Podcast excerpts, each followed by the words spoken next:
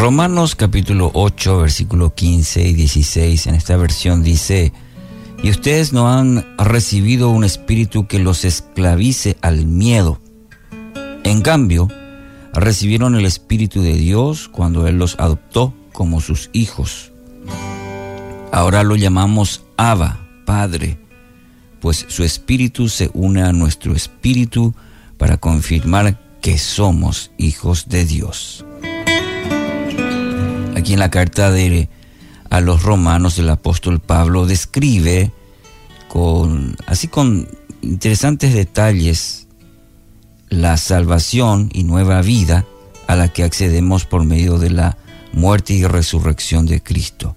Y una de las figuras que emplea para esta magistral exposición es la del esclavo, un tristemente conocido integrante de la sociedad a la que pertenecen eh, los eh, recipientes de esta carta.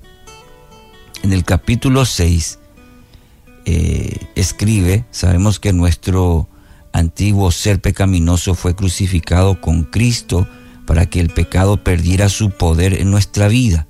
Ya no somos esclavos del pecado, pues cuando morimos con Cristo fuimos liberados del poder del pecado y dado que morimos con Cristo, sabemos que también viviremos con Él. Versículos 6 al 8, justamente este capítulo, el capítulo 6. Seguramente el apóstol Pablo seguía pensando en esa figura cuando escribió las frases que conforman el texto de hoy, ahí en el capítulo 8, con el cual empezábamos esta reflexión. Pablo había sido rescatado de una severa secta religiosa que exigía castigos a quienes no cumplían puntillosamente con las exigencias de la ley. El miedo al castigo se convertía, eh, diríamos, en el motor que impulsaba esa devoción a Dios. le preocupaba que muchos de los que se convertían se relacionaran con Dios de esa manera, más como esclavos que como hijos. Esclavos versus hijos. El espíritu con que se acercaba un esclavo a su amo siempre contenía un elemento cual era el miedo. Muchos amos eran, eran crueles, la sociedad misma consideraba a los esclavos como objeto de comercio en lugar de seres humanos.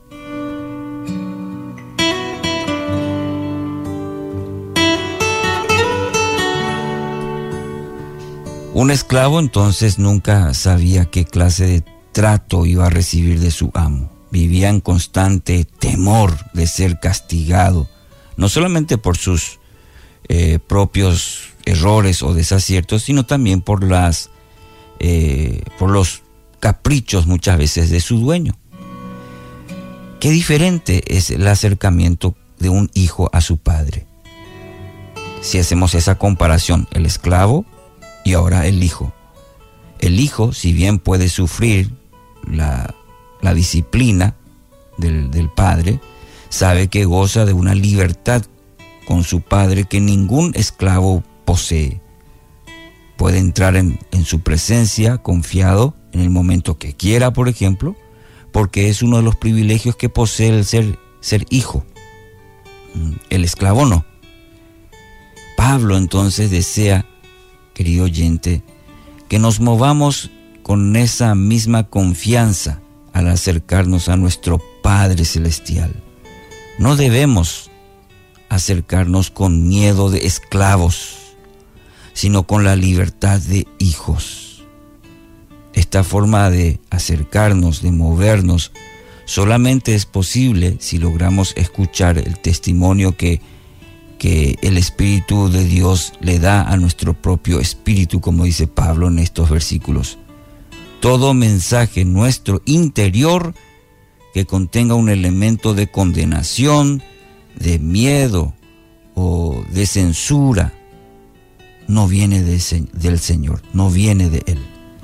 Si vivimos con la sensación de que nuestro Padre se mantiene indiferente, se mantiene lejos, a nuestra situación o se muestra reticente a, intervenir en nuestra vida, es muy probable que estamos que estemos moviéndonos con una imagen distorsionada de quién es Dios. Probablemente nos estamos acercando con el espíritu de esclavo y no de hijo, moviéndonos con temor de cómo va a reaccionar el Padre, de que como esclavos el Padre no está, no escucha, pero es diferente cuando nos acercamos con esa imagen de que somos hijos de Dios. Jesús es el más indicado para justamente corregir esas perspectivas o, distorsiones que tenemos. Él declara, Jesús mismo, los que me han visto a mí, han visto al Padre, dice en Juan 14, 9. Entonces, nuestro acercamiento a la persona de Jesús es también un acercamiento al Padre. Y esa increíble ternura, compasión, misericordia, bondad de Cristo son manifestaciones del corazón también amoroso del Padre. Ya no somos esclavos, somos hijos que podemos acercarnos confiadamente al Padre. En el nombre de Jesús.